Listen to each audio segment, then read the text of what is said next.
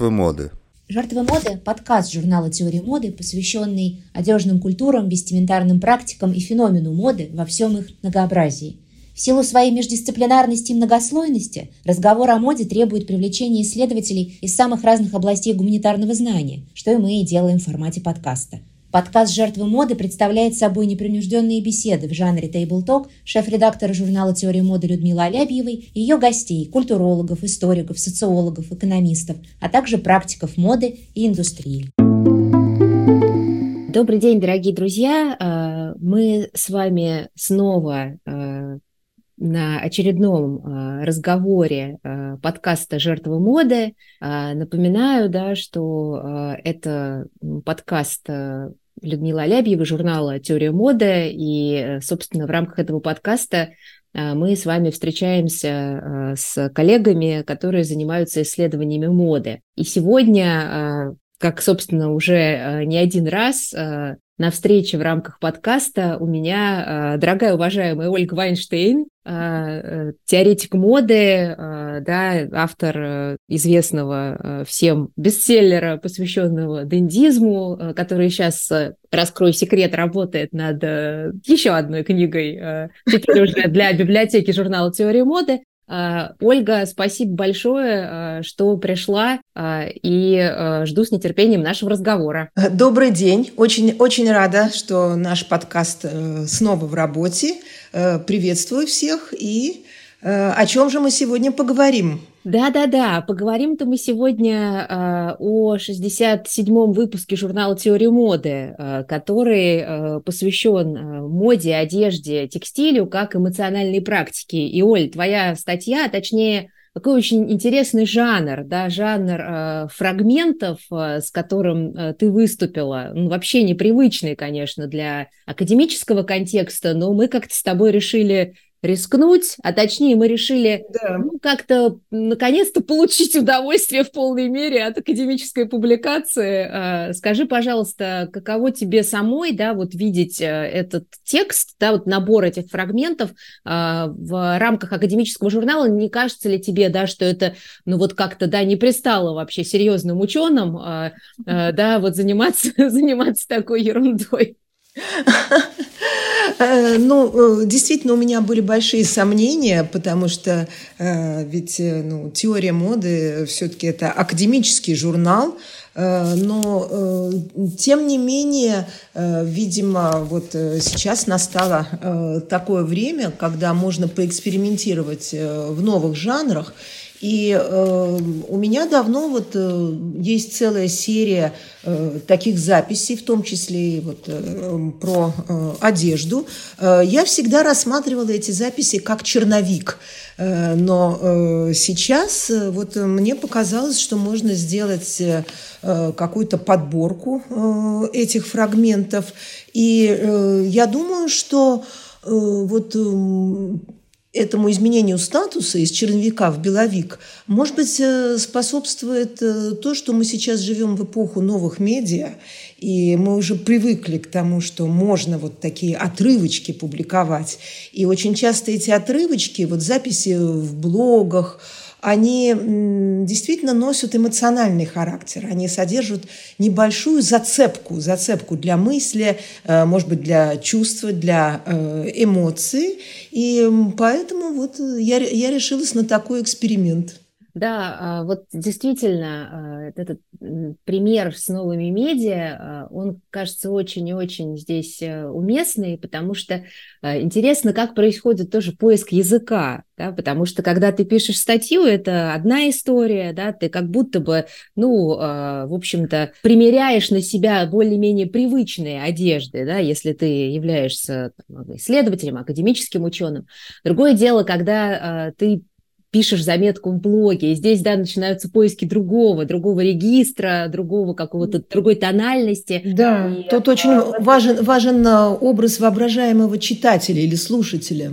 Да, это точно. Ну, кстати, как э, важна, важен, наверное, образ воображаемой аудитории, когда ты примеряешь на себя э, разные луки, образы, да, вот перед тем, как выйти в люди. Вот э, насколько э, этот, э, эта аналогия уместна, да, вот это вот примерие, там, кого мы примеряем, да, чьи взгляды, э, кого мы воображаем, когда одеваемся по утрам? Да, вот это очень важный вопрос. Э, вот этот э, взгляд в зеркало, вот кому адресован этот взгляд? Только ли нам или, может быть, вот Э, мы примеряем на себя взгляды какого-то значимого для нас э, человека, значимого э, другого. Что у нас в этот момент вот проносится в голове? Какие переживания, когда мы вот представляем себе, что вот мы выходим из дома, мы выходим на улицу, там, оказываемся на работе, в магазине или, может быть, в ситуации публичного выступления. И здесь, конечно, вот происходит очень сложная игра.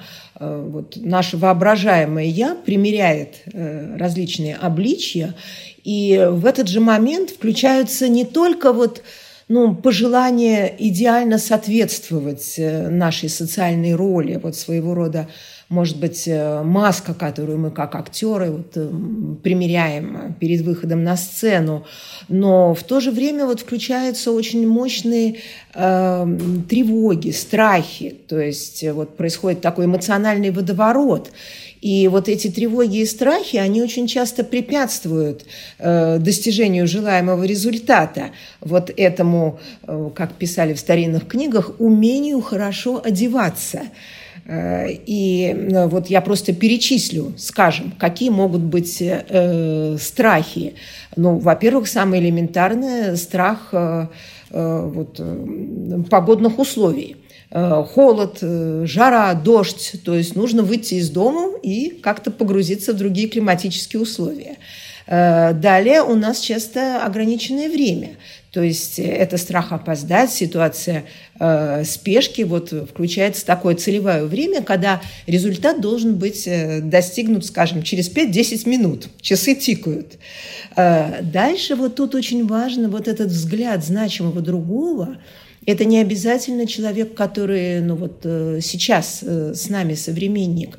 Это может быть человек из прошлого, скажем, э, вот, наши мамы, бабушки. Вот, их голоса как бы незримо присутствуют, они звучат у нас за плечами, вот это неодобрение старших женщин, Э, вот, э, в семье, которые вот нам часто, может быть, делали замечания, ой, там, поправь волосы перед выходом, там, это тебе не идет, это не твой цвет. Вот такие э, вот, строгие взгляды, строгие реплики.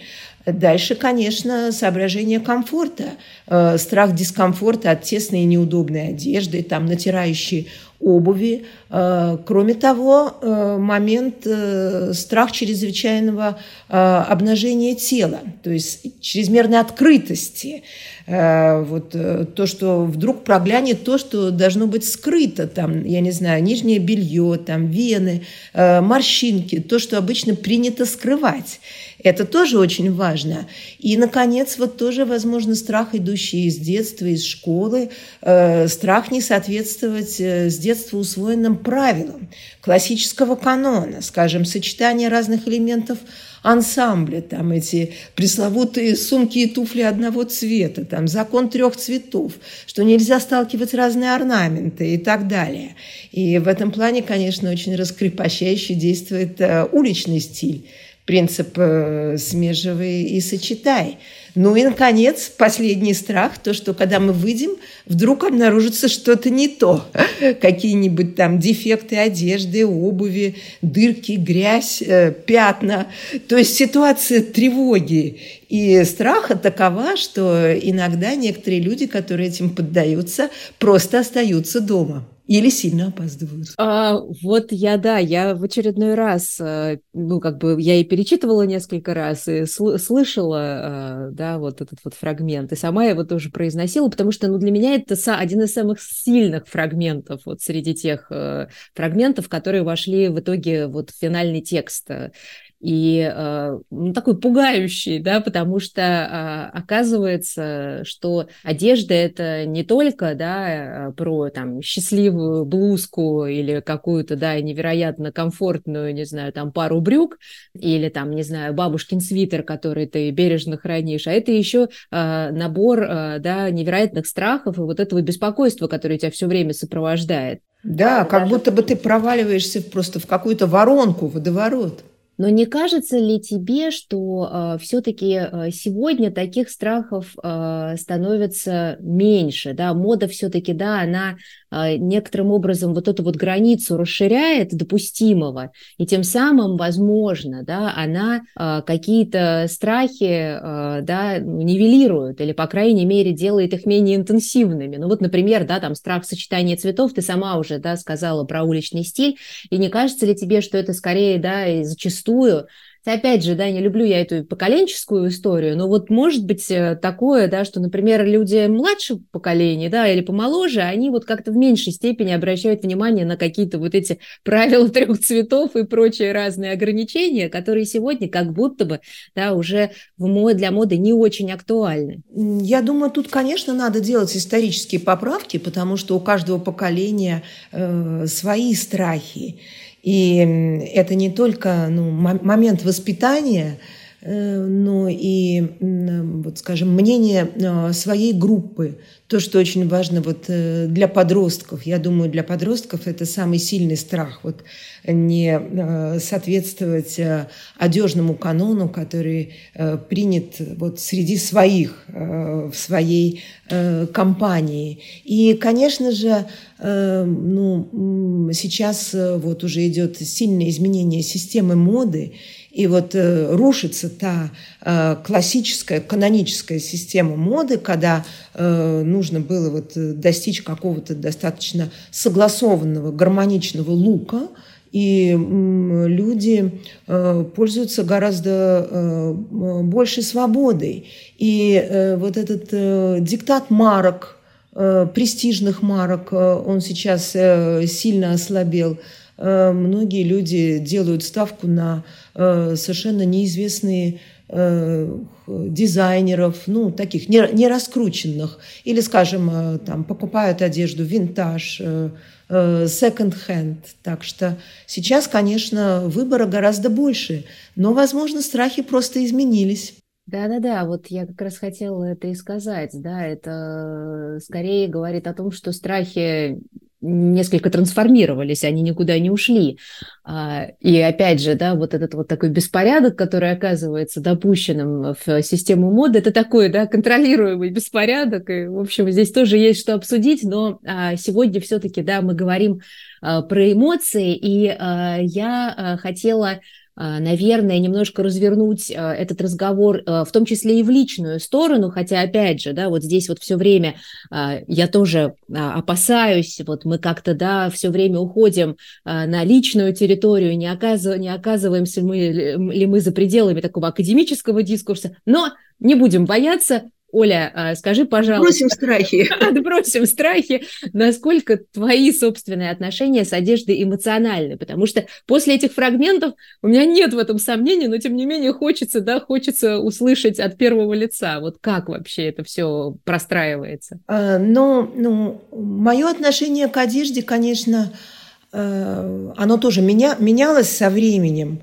Э, и вот то, о чем я говорила раньше, вот, скажем, там Эм, появление новых медиа, оно способствовало этим изменениям, потому что в новых медиа э, смещается границ, граница между публичным и приватным, вот наступает такая новая искренность, и когда человек, скажем, ведет Инстаграм или блог, э, то уже постепенно привыкаешь говорить о том, что раньше считалось э, сугубо личным.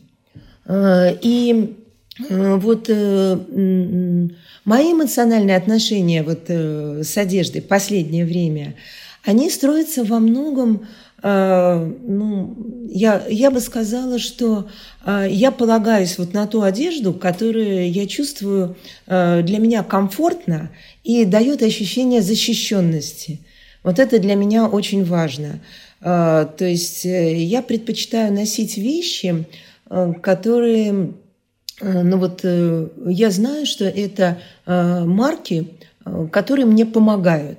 И вот среди этих марок, например, очень много Эм, испанских дизайнеров, причем, ну, таких даже, может быть, не слишком известных, но я чувствую, что это мои марки. Вот, например, у меня в гардеробе очень много вот Лурдес Бергада, вот э, такая испанская марка, или, скажем, э, Горни Крамер, э, Ху Барселона, вот это все испанцы. Или вот такие авангардные дизайнеры, как Хенрик Випсков, вот датский дизайнер, он мне очень нравится. Потом вот Горни Крамер, это вот такой испанский дуэт. Э, вот э, немецкая марка Рундхольц мне очень нравится. Это в основном авангардная одежда. И вот я обнаружила, что эти марки очень хорошо сочетаются между собой. То есть они плохо сочетаются с масс-маркетом, но между собой, вот как говорится, женятся э, отлично. И когда вот я ношу эту любимую одежду, то у меня появляется вот э, чувство Э, ну, какой-то э, силы, э, вот то, что вот есть какая-то защита, вот это сравнение одежда, вот как доспехи. То есть я могу вот одеть эту одежду и дальше забыть про нее. Вот это очень важно. То есть она меня не стесняет. Но вот э, к этому ощущению я шла довольно долго, потому что раньше я боялась носить такую одежду. Мне казалось, что она слишком вызывающая, что на меня все будут смотреть. И вот э, у меня бывали случаи, когда, например, э, я ехала на хорошую конференцию по моде, где как раз надо было бы вот что-то такое одеть, концептуальное.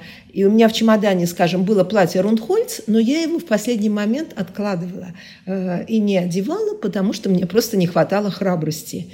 Э, так что, э, суммируя, я скажу, что ну, вот мои отношения э, с одеждой, эмоциональные отношения, это тренировка храбрости.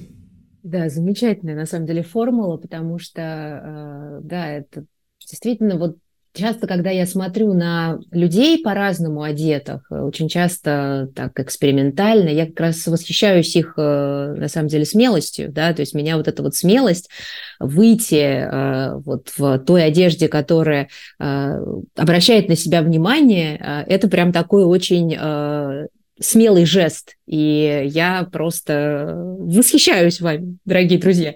Ну, чем, чем дальше тренируешься, тем легче.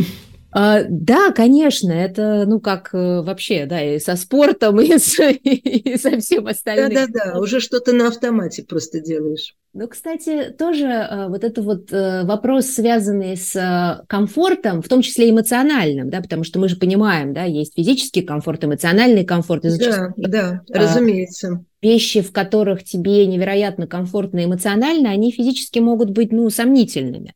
А, и Здесь, э, конечно, э, вступает в силу, ну вот, э, действительно, индивидуальность, какие-то наши собственные ощущения, потому что что хорошо одному, совсем не годится другому. А, и это тоже, да, это тоже, наверное, интересно было бы исследовать, и коллеги этим активно занимаются. И вот как раз и эмоциональный комфорт, э, да, и какие-то эмоциональные отношения с одеждой, которые сегодня, очевидно, занимают исследователей все больше и больше, и я думаю, что здесь и новые медиа сыграли свою роль, безусловно, да, и какая-то уже такая насыщенность критическая э, поля исследований моды можем себе позволить, да. да, э, да. Хотелось бы все-таки немножко поговорить а, о том, а, ну вот почему еще а, тебе кажется, в исследованиях сегодня наметился такой очевидный, ну, эмоциональный или аффективный, как его еще называют, да, в связи с теорией аффекта,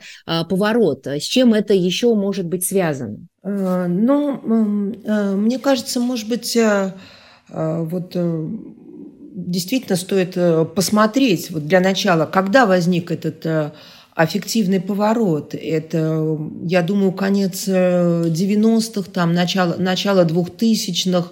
Э, вот тогда э, появились первые работы, потому что до этого все-таки ну, вот такая парадигма строгой научности всегда связывалась в гуманитарных науках с догматом объективности – То есть э, считалось, что исследование должно быть написано безличным тоном, что нужно всячески подавлять собственную субъективность, э, ощущать себя э, частью такой огромной традиции, когда ты обязательно должен там раскланяться, сделать ссылки на предшественников, то есть такой вот системный подход, что в любой момент тебя могут упрекнуть, а вот тут у вас, скажем, логический сбой, или вот, а поясните вот там, какой методологии вы придерживаетесь. Э, это, ну, вот такая традиционная э, вот, каноническая э, научность, которая в общем-то, полностью исключала вот, эмоции. Но вот с конца 90-х, начала 2000-х появились работы, которые были посвящены Э, эмоциям, э, аффектам. Вот э, работы, скажем, там, Лючи Руджирони, там, Анны Гонсалес. И ведь ну вот, мы тоже в теории моды печатали статьи, которые вот были уже даже вот в начале 2000-х опубликованы. Там, скажем, Элисон Кларк и Даниэла Миллера вот про моду и беспокойство, вот о замешательстве, сомнениях при покупке одежды. Э, или, например, вот э, в 2007 году вышла статья Элизабет Бай и Эллен Маккини вот э, про измерение платяного шкафа.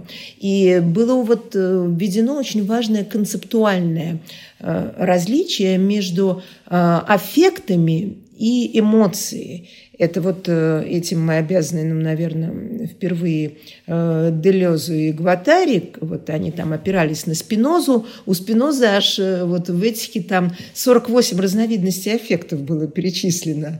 И вот э, Жиль Делюс, он как раз вот э, ввел такое определение аффекта, что это очень интенсивная эмоция, которая вот целиком захватывает и в том числе распространяется на э, телесный уровень, то есть вот аффективный потенциал тела э, вот, э, задействован. Это очень важно. Вот настолько сильная эмоция, что меняется, скажем, переживание времени, что это вот может этот эффект привести, привести к какому-то взрывному э, состоянию.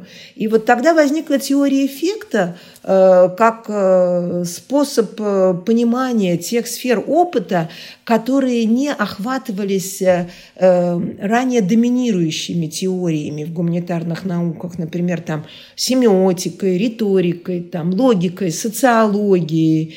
Э, вот это очень важно. Вот, то есть появились новые сферы исследования, и они постепенно легитимировались легитимировались, вот, потому что и старые жанры стали уже демонстрировать ну, какой-то излишний формализм, э, какой-то сбой. Вот эта система понимания многими стала ощущаться как недостаточная, когда мы говорим только вот играя по этим очень ограниченным правилам э, рациональности. И вот стало вырабатываться новое академическое письмо, э, в котором не только эмоции стали легитимно рассматриваться как объект исследования, но и само письмо допускало эмоциональное измерение, вот как часть э, дискурса, как часть стиля как будто бы, да, а, вот эта вот рамка ограничительная, о которой ты сейчас говорила, она особенно тесно, э, тесна для таких э,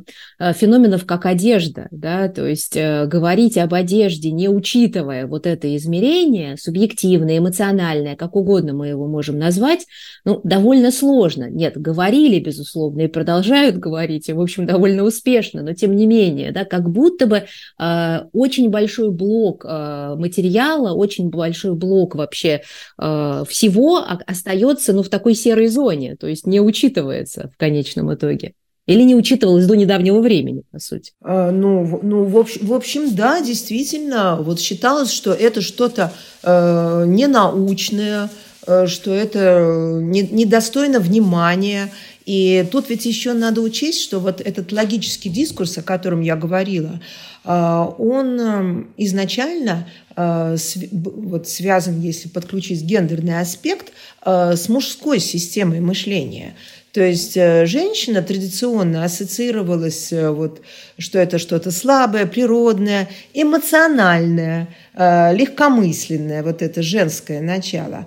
А вот мужской традиционный дискурс – это как раз воплощение логики, основательности, такого вот владения собой, контроля, рациональности, силы. Но вот сейчас с расширением вот наших знаний о гендерных исследованиях, с расширением гендерного спектра, э, это все уже смотрится э, совершенно по-другому. И вот такое вот пренебрежение к, вот, к моде, к эмоциям, кстати, к исследованиям повседневной жизни, оно уже очень сильно сдает свои позиции. И этому способствовала, скажем, там, французская школа аналов, или там вот э, английский cultural studies, там Реймонд э, Уильямс, они показали, что все это очень важно, скажем, что можно исследовать культуру там футбольных болельщиков, э, например, или там звуковой пейзаж, как в средневековой жизни там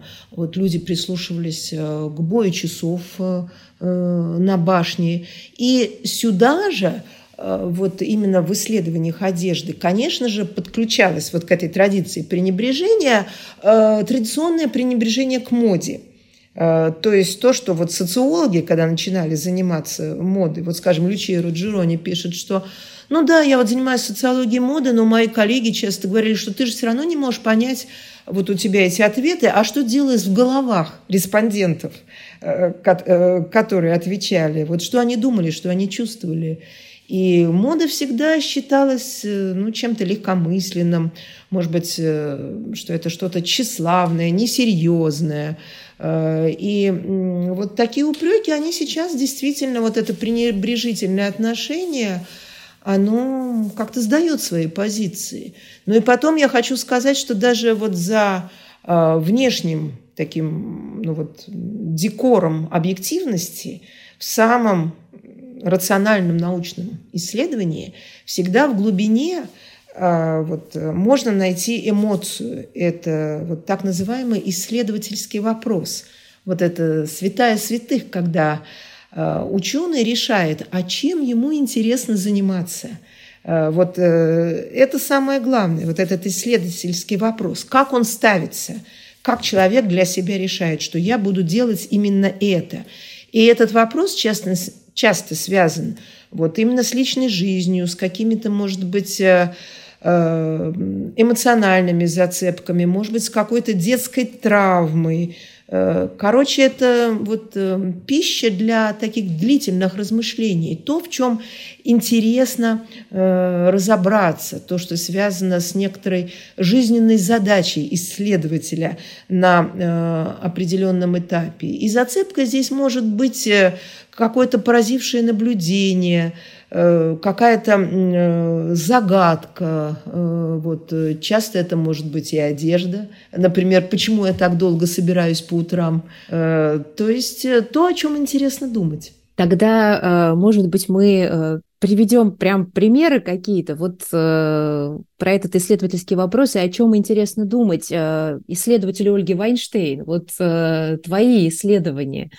А, ну, скажем, там, не знаю, дендизм или какие-то, да, там, связанные с, э, с литературой и модой, они ведь тоже, да, исходят из какого-то личного интереса, причем э, интереса, который ты э, не скрываешь и в котором ты себе отдаешь полный отчет. Да, да, конечно, потому что я ведь изначально ну, вот, по образованию филолог, специалист по английской литературе. И я всегда занималась э, там, английской литературой, критикой XIX э, века. Э, но для меня вот такой поворот именно к исследованиям моды и одежды произошел, когда я была вот на стажировке в Париже в Институте вот современных рукописей. И тогда я уже работала в РГГУ, основная научная методология для меня была все-таки связана э, с московско-тартусской школой. И вот э, в Париже, когда я начала ходить э, вот на семинары по семиотике одежды, там, на лекции Derrida, Элен Сиксус, я постепенно поняла, что все вот эти концепты, они могут быть применены к одежде. И это открыло для меня совершенно Э, какое-то новое поле исследования на стыке э, моды и э, литературы. И когда я вот уже в РГГУ начала читать курс по романтизму, вот ты, наверное, его помнишь, я всегда начинала с первой лекции о внешности писателей романтиков, вот что давайте посмотрим на их портреты, как эти люди выглядели, как они одевались. И вот тут э, возник э, типаж Дэнди, э, и автор Дэнди, и герой Дэнди. Обнаружилось, что их очень много, и вот так возникла тема дендизма, ну а дальше уже там одно за другим стало выстраиваться. Да, а, удивительно, мне кажется, это могло быть э, целое исследование, или, не знаю, исследование или не исследование, но какой-то набор замечательных текстов, посвященных вот этим, да, толчкам исследовательским. Вот что, да, побудило заниматься тем или иным вопросом. Мне кажется, это удивительная история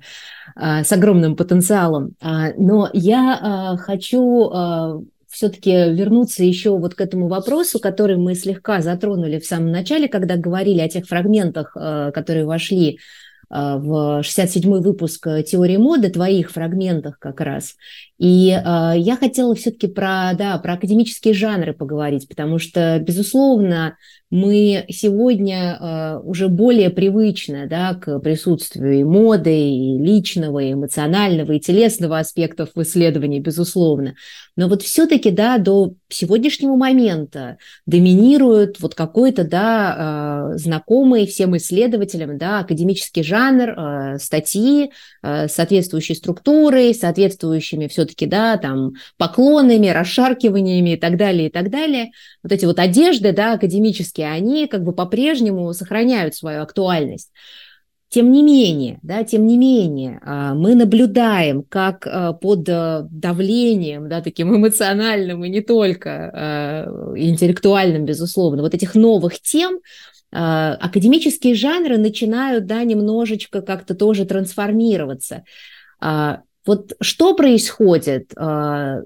например, да, там а, вот те же там статьи или книга замечательная Эллен Сэмпсон про, а, да, да. да, вот как бы посвященная как раз а, опыту ношения обуви, да, там следов этой самой носки и вот этому самому аффективному повороту. Вот как вообще традиционные академические жанры бьются с такого рода темами, что с ними происходит? Ну, я думаю, традиционные академические э, жанры не, неизбежно э, трансформируются, то есть появляется э, какое-то новое пространство свободы, потому что ну, коллеги видят, что можно писать и по-другому, и что при этом нисколько не снижается планка академического исследования – то есть вот если взять как пример э, действительно статьи и книги э, Элен Сэмпсон, ведь э, это же ну, замечательно фундированные книги, то есть они написаны вот с огромной библиографией, проведены вот такие добротные исследования, и вот она даже делает там выставки, которые вот, значит, идут. Эм, сказать, в, в, в этом же ключе с ее темами. А, просто здесь, а, видимо, дело в том, что а, вот вводятся новые темы, эти темы требуют новых жанров исследования, новые оптики исследовательской. Вот это очень важно, на чем фокусируется исследовательский взгляд. И вот я считаю, что Эллен Сэмпсон – одна из первых э, вот, э, в исследованиях моды нашла э, свою тему. Вот у нее есть свой голос, вот когда она исследует э, слияние человека с вещью, которое происходит, когда мы носим одежду, когда она выбрала как эм, предмет исследования следы на одежде от носки, вот эти пятна, помятости, э, дырки. И вот интересно, как она это все концептуализирует. Она использует э, теорию телесности – то есть э, она диагностирует присутствие исчезнувших тел, э, следы жестов, которые совершались в процессе носки этой одежды. И вот как раз э, ее статья вот в 67-м номере, который посвящен эмоциям, она, ну, просто, я считаю, такой замечательный образец ее одежды, Э, то есть я вот уже оговариваюсь ее метода, да, но, видимо, оговорка это не случайно, потому что я хотела сказать, что она как раз э, вот на что обращает внимание, вот просто процитирую э, вот раздел «Красноречивые следы».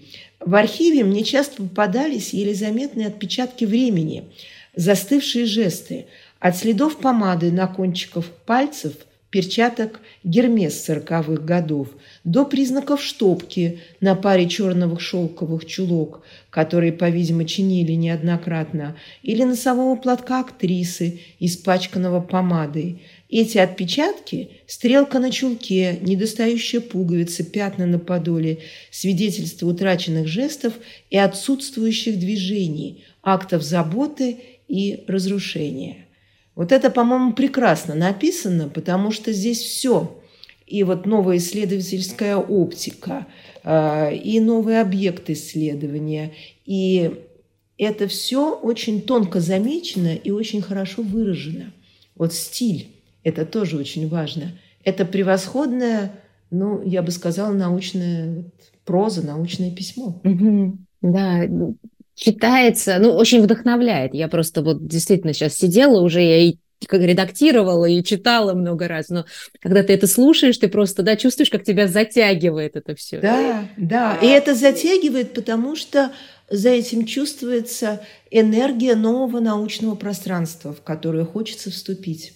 И, но и еще, мне кажется, важно, что ты чувствуешь свою причастность, потому что у тебя тоже этот опыт есть, да, носить, да. там, не да. знаю, разбирать вот это вот все, да, чувствовать всем телом одежду, как-то, да, подстраиваться под нее, одежда подстраивается под тебя, то есть вот эта общность э, опыта. Да, да, да, вот эта возможность идентифицироваться, это очень важно. Как будто бы, да, а, аффективный поворот а, максимально приближает нас э, вот как раз к предмету, да, к одежде, к этому самому материалу, вот к ее материальности, а, и, и открывает э, в каком-то смысле эту материальность для нас заново, и предметы вокруг как будто бы даже одушевляет. А, не кажется ли, да, а, что а, действительно мы сегодня как будто, да, вот преодолеваем вот этот вот этап расколдовывания мира, да, и приходим к этапу его заколдовывания, да, когда все вокруг живое и совсем вокруг выстраиваются отношения, ну, в том числе, естественно, отношения с одеждой. Э, да, мне кажется, сейчас действительно вот, э, идет э, уже все, все больше укрепление такого нового эмоционального отношения к одежде и нового отношения исследователей к этому предмету. Вот как пример такого возникновения ну вот, новых эмоциональных связей с одеждой, я бы привела ну, вот, э, такое понятие, как э, affordances, то есть предполагаемая возможность взаимодействия с одеждой. Вот это понятие впервые придумал Джеймс Гибсон. Ну вот как пример, скажем, там вот человек видит высокий забор, и он прикидывает, а мог бы я перелезть через этот забор? Вот какое-то ожидание контакта, вот соизмерение Э, этого препятствия с собственными физическими э, силами. И вот когда мы, э, скажем, ну вот как потребители заходим в магазин, а, видим одежду, то очень часто возникает ситуация мысленной примерки, когда человек допустим, смотрит или дотрагивается только. Вот здесь очень важен э, тактильный контакт, вот это, тактильность текстиля. Э, и уже э, вот э, у меня, как у потребителя, ну вот такого гипотетического э, субъекта, э, в голове начинает э, возникать... Э, Э, вот целый ряд э, каких-то гипотетических, скажем, там, сочетаний, вот, э, как я буду сочетать эту одежду, с чем я ее буду носить. То есть одежда начинает срабатывать как некий фантазм, как фрейм моих будущих «я». И вот здесь это, конечно, ну, такая обширная тема, она уже вот послужила предметом многих исследований. Вот это Э, ситуация, когда субъективность в выборе и в ношении одежды, она просто торжествует, и, например, люди э, хранят старую э, одежду, которую они уже больше не носят, потому что есть привязанность к этой одежде. Есть, ну вот то, что психологи называют карта любви, то есть такая ментальная карта, в которой Э, вот, скажем, с каким-то объектом или субъектом человеком, если речь идет э, о, э, скажем, отношениях между близкими людьми, отмеченные вот сильные, слабые стороны, там какие-то конфликты или, наоборот, положительные ситуации, которые с этим связаны. И вот эта привязанность к старой одежде – Э, она замечательный объект исследования. Вот этому, скажем, посвящена статья вот э, Бай и э, Маккини. Причем там вот они говорят, что одежда – это триггер воображения, это вот ключ к нашему идеальным «я», но вместе с тем это ключ к нашему прошлому.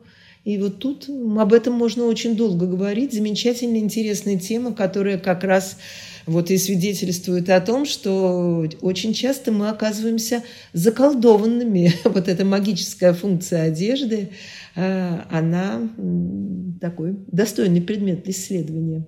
Ой, да, не могу не согласиться, потому что еще в 2019 году мы э, с коллегами делали и продолжаем в каком-то смысле делать проект «Разархивация», где как раз собираем истории вещей. И, надо сказать, да, да, нич- да. ничто так не э, перебрасывает мостики между людьми и не развязывает языки, как, э, как одежда, да, потому mm-hmm. что здесь, да, э, раскрываются такие глубокие колодцы, да, бездонные, с историями, с воспоминаниями. Это просто триггер, триггер воспоминаний такой настоящий. Да, так что тема, да, тема богатейшая. А, ты вспомнила про важность тактильности, да, вот как раз а, в текстильных практиках э, и в одежных. И тут, конечно, сразу вспоминается 62-й выпуск теории моды, да, который мы сделали во многом по следам пандемии, а, да, с ее ограничениями, которые касались в том числе, да, вот этого осязательного опыта, но он совершенно незаменим, конечно, в практиках одежды. И вот мне кажется, да, мы сегодня наблюдаем, как он а, в каком-то смысле даже а, начинает а, составлять серьезную конкуренцию, да, вот тому, что до недавнего времени интересовало моду и ее исследование. Это скорее практики потребления и то, как одежда, да, в большей степени выглядит. Тот, тот пресловутый, да, the look, а сейчас мы все больше и больше видим, да, как вот э, на авансцену выходят, ну, вот такие практики, да, которые как будто бы э, казались такими более маргинальными. То есть вот процесс э, там ношения одежды, э, какие-то отношения уже после, как бы после покупки, да, как они развиваются, как они выстраиваются. И тактильность здесь, конечно, тоже играет э, огромную роль. И кажется, да, что и эффективные повороты, вот эти все эмоциональные сдвиги, они очень хорошо э, вписываются, да, вот в эту рамку, то есть допускающую вот эти, э, казалось бы, маргинализованные до недавнего времени чувства, да, то есть обогащая сенсориум, который связан с, с нашим одежным опытом в конечном итоге. Э, да, я, я согласна. Это очень вот два важных э, направления э, в исследованиях моды. Вот одежда и тактильность. Э, или вот, э, как говорят, вот это шестое чувство, которое связано с одеждой.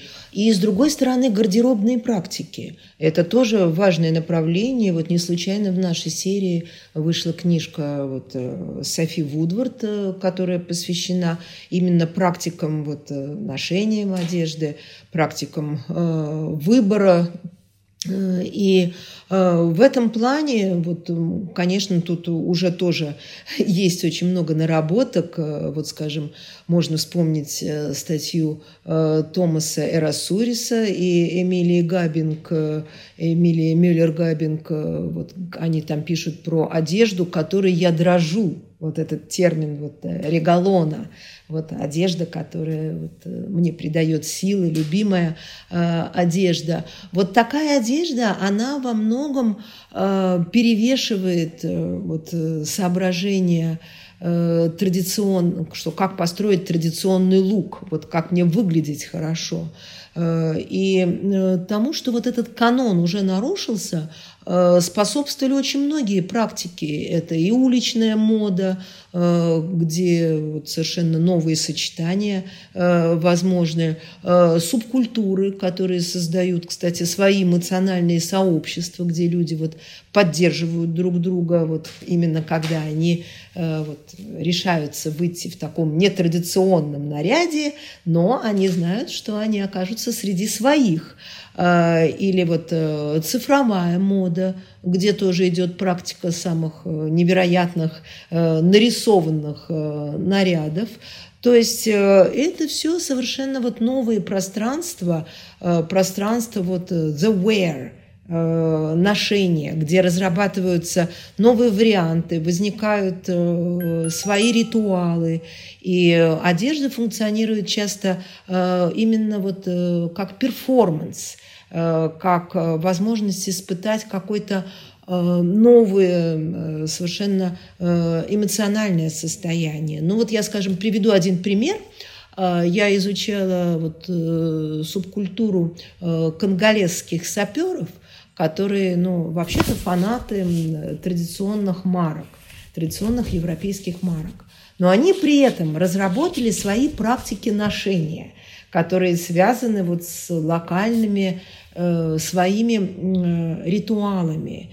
Э, например, вот такой ритуал, как танец марок, когда саперы собираются вместе и э, начинают танцевать. Это может происходить на улице, э, в клубе, э, в кафе. И в танце они демонстрируют марки, то есть э, этикетки, э, лейбала.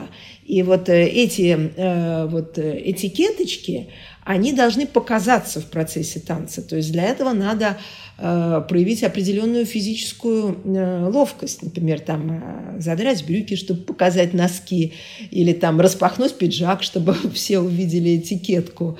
Э, и вот э, этот танец – это вот пример такого именно э, креативного решения вот, э, проблемы, когда акцент переносится именно на the wear – а вот э, The Look, э, вот этот канонический стиль, он уже отступает. Да, но при этом конголезские саперы и выглядят совершенно блистательно и невероятно, да, вот это вот сочетание красок, потому что, с одной стороны, вроде бы, да, такие традиционные европейские марки, но такие, я бы сказала, да, а, марки э, во многом э, предполагающие, ну, такой очень, э, что ли, экспрессивную мужественность, да, вот такой дендизм, ну, скорее не, не такого, не британского толка, да. Да-да-да а такого, да, более, что ли, южноевропейского. Я да, понимаю. такого вот вызывающего, э, экстравагантного плана, когда вот эта заповедь британского минимализма, сдержанности, а, отбрасывается, и человек э, пускается просто во все тяжкие уже такие сочетания ярких, ярких тонов, необычные э, какие-то комбинации, что просто можно смотреть и без конца восхищаться этой фантазией и смелости. Да, и, э, в общем, мне кажется, это такой замечательный финал, или я бы сказала, полуфинал э, разговоров, которые э, да, касаются эмоциональности, моды и вот всех тех возможностей, которые нам Э, как раз костюм да, предоставляет. Э, пускаетесь ли вы в эмоциональные танцы или предпочитаете какой-то минимализм, ну, как будто бы, да, э, в этом пространстве место есть, место найдется всем. вот. Оля, спасибо огромное за совершенно потрясающий разговор. Я вот замечаю, что всякий разговор наводит нас обязательно на мысли о каком-то новом номере, о какой-то, не знаю, там, конференции. Сейчас в голове сразу много всего, думаю, э, будем реализовывать. Э, спасибо огромное. Да, спасибо. Очень интересно было поговорить, так что я тоже очень благодарна. Спасибо.